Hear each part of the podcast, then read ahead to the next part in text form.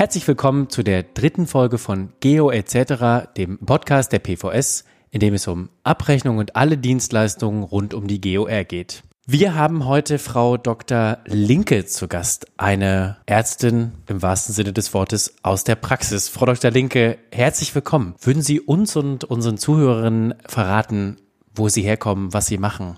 Ja, vielen Dank für die freundliche Begrüßung. Mein Name ist Katja Linke. Ich habe meine Praxis in Viernheim. Das kennen die meisten Leute aus dem Radio, weil bei uns immer Stau ist. Erfreulicherweise ist bei uns in der Praxis kein Stau, zumindest normalerweise nicht. Ich arbeite hier als Hausärztin seit dem Jahr 2001. Wow, kein Stau, obwohl Sie so ein breites Leistungsspektrum haben, wie ich mir habe sagen lassen. Die gesamte Facette der hausärztlichen Betreuung Betreuung wird bei Ihnen angeboten und noch einige Dinge mehr. Wie kam das? Warum haben Sie sich entschieden, sich so breit aufzustellen?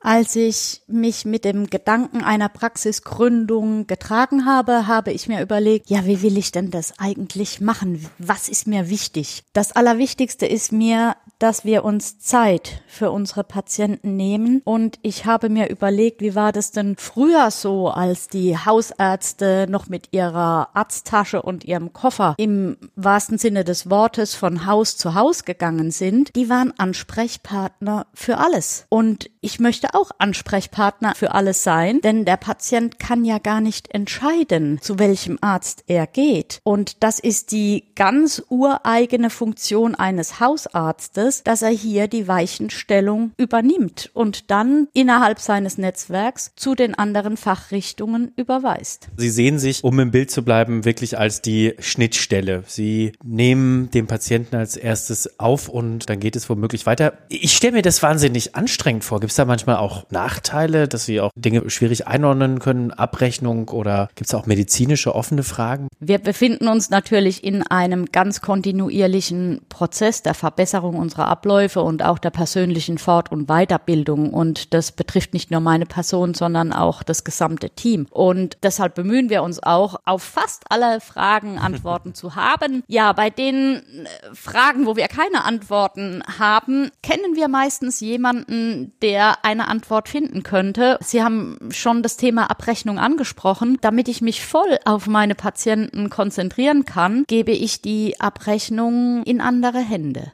Das ist ja eine Zeitfrage, die Abrechnung in andere Hände zu geben, wie Sie sagen. Können Sie im Durchschnitt angeben, wie viel Zeit Sie da wirklich sparen? Am Anfang unserer Praxis haben wir noch die Abrechnung selbst gemacht. Und da haben wir sehr schnell entdeckt, dass das nicht damit getan ist, einfach nur die Rechnungen rauszuschicken. Wir mussten dann die Zahlungseingänge kontrollieren. Wir mussten Nachfragen von Versicherungen beantworten. Wir mussten vielleicht auch bei nicht so ganz zahlungswilligen Patienten dem hinterhergehen. Und ich habe festgestellt, dass ich schon damals mindestens einen Nachmittag in der Woche nur für diese Kontrollen und diese administrativen Tätigkeiten aufwenden musste. Und das kann und will ich nicht leisten. Deshalb leiste ich mir an dieser Stelle einen Abrechnungsdienstleister. Wirkt sich die Unterstützung durch den Abrechnungsdienstleister auch auf das Verhältnis zu Ihrem Patienten aus? Ja, selbstverständlich. Meine Patienten erwarten von mir eine professionelle medizinische Dienstleistung.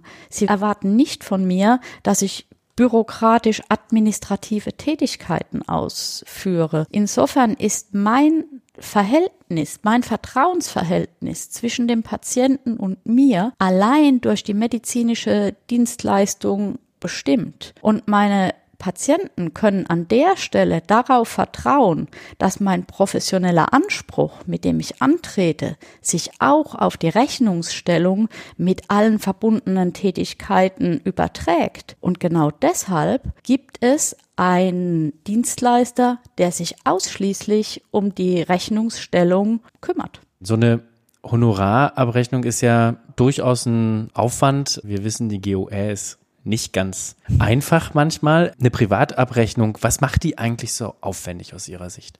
Die Gebührenordnung für Ärzte ist leider auf dem Stand von 1986 und wurde irgendwann nur noch mal umgerechnet von D-Mark in Euro. Unsere Medizin und die damit verbundenen Leistungen sind Gott sei Dank nicht mehr auf dem Stand von 1986. Sie haben sich weiterentwickelt. Und die große Herausforderung ist, diese Weiterentwicklung auch in den gegebenen Ziffern abbilden zu können. Da fordert es sehr viel Know-how, viel Expertise und viel Rechtssicherheit an der Stelle, die richtigen Ziffern in Ansatz zu bringen. Zu jeder Ziffer gibt es zahlreiche Kommentare und juristische Einschätzungen. Das kann und will ich als Ärztin gar nicht leisten. Sie haben vorhin auf die breite Aufstellung meiner Praxis hingewiesen. Wie soll ich mich da noch um die einzelnen Bewertungen von Ziffern kümmern können? Das lege ich gerne in die Hände der Erfahreneren an dieser Stelle.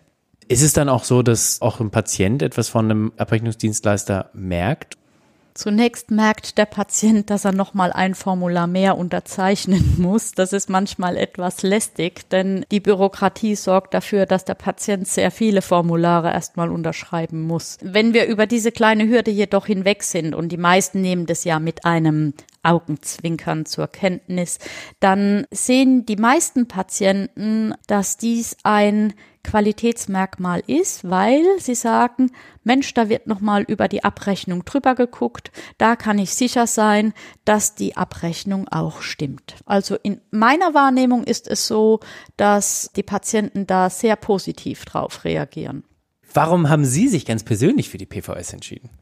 Ich habe eine persönliche Empfehlung von einem ärztlichen Kollegen erhalten, den ich sehr schätze. Ein ganz wesentlicher Vorteil, den ich jedes Mal bei der Abrechnung spüre, ist, dass es eine persönliche Betreuung gibt von immer wieder der gleichen Ansprechpartnerin. Und das erleichtert auf lange Sicht den Abrechnungsvorgang ganz extrem. Insofern würde ich unsere persönliche Ansprechpartnerin schon zu unserem erweiterten Team in der Praxis zählen wollen. Und dies hat für mich den entscheidenden Vorteil, dass ich bei Rückfragen auch mal vor Ort nachfragen kann, dass wir uns zusammensetzen können, dass es diese Personen, mit denen ich telefoniere, auch tatsächlich gibt, dass die für mich greifbar und anfassbar werden. Und damit hebt sich diese Schnittstelle zwischen Praxis und Abrechnungsdienstleister fast auf. Eine Zeit, in der das persönliche Gespräch und die persönliche Behandlung ja durchaus eingeschränkt war, war ja der Corona-Lockdown. Ich glaube, an vielen Stellen haben wir dort vielleicht auch die letzten Auswirkungen noch nicht hinter uns. Sie sind ganz in ganz besonderer Weise mit Corona umgegangen. Würden Sie uns verraten, wie Sie das geregelt haben?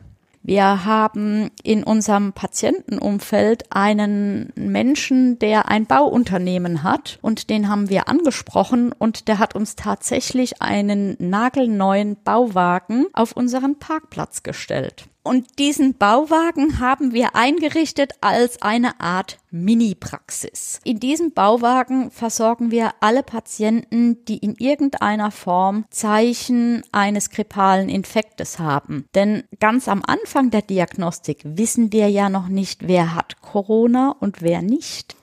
Das klingt auch ganz so, als wenn auch Sie persönlich vor Corona dann keine Angst mehr haben, weil Sie sich gut geschützt fühlen. Höre ich das richtig raus?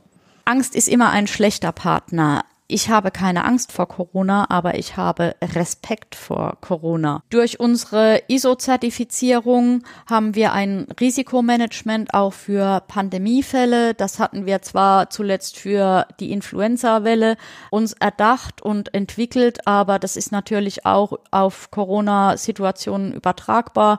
Insofern haben wir uns dann im Januar schon darum gekümmert, ausreichend Schutzkleidung, Masken und Handschuhe vorrätig zu haben. Jetzt geht's ja bei ISO 9001 ja tatsächlich nicht nur um ähm, Pandemien, sondern um Qualitätsmanagement. Das ist ein ganz wichtiger Baustein, gerade im Alltag, auch mit Selbstzahlern, Privatpatienten, die vielleicht eben auch ein anderes Niveau nochmal verlangen und gewohnt sind. Dann ist das aber trotzdem ja in der Praxis nicht ganz einfach, genau auch dieses hohe Qualitätsniveau zu erreichen. Was sind Ihre Tipps oder was sind Ihre Erfahrungen, genau auch dieses Qualitätsprotokoll auch wirklich in die Praxis zu überführen.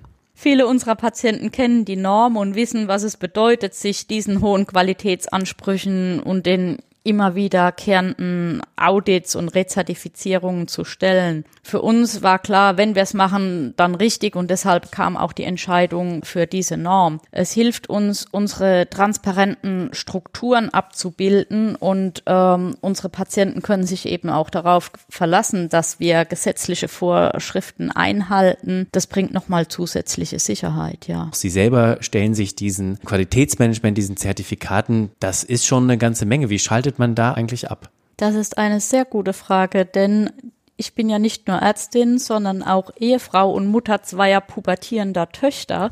Das ist natürlich sehr herausfordernd und ich habe meinen persönlichen Ausgleich im Schreiben entdeckt und habe jetzt meine Reiseerlebnisse in einem Buch Let's Go Himalaya untergebracht und nehme auch in einem nicht reisemöglichen Corona-Sommer meine Leser mit auf eine Reise in den Himalaya und stelle mich der Frage, wo bitte geht's nach Shangri-La? Mein persönliches Shangri-La habe ich gefunden und ich ziehe mich gerne an meinen inneren Kraftort zurück und der gibt mir neue Energie für neue Tätigkeiten in meiner Praxis. Wir haben heute einiges gelernt. Wir haben heute gelernt, warum Qualität äh, so wichtig ist. Wir haben gelernt, wie man gut durch die Krise kommt. Und wir haben auch wie immer gelernt, warum das ABC für Ärzte mit G beginnt. Ähm, Frau Dr. Linke, vielen Dank für das Gespräch. Sehr, sehr gerne.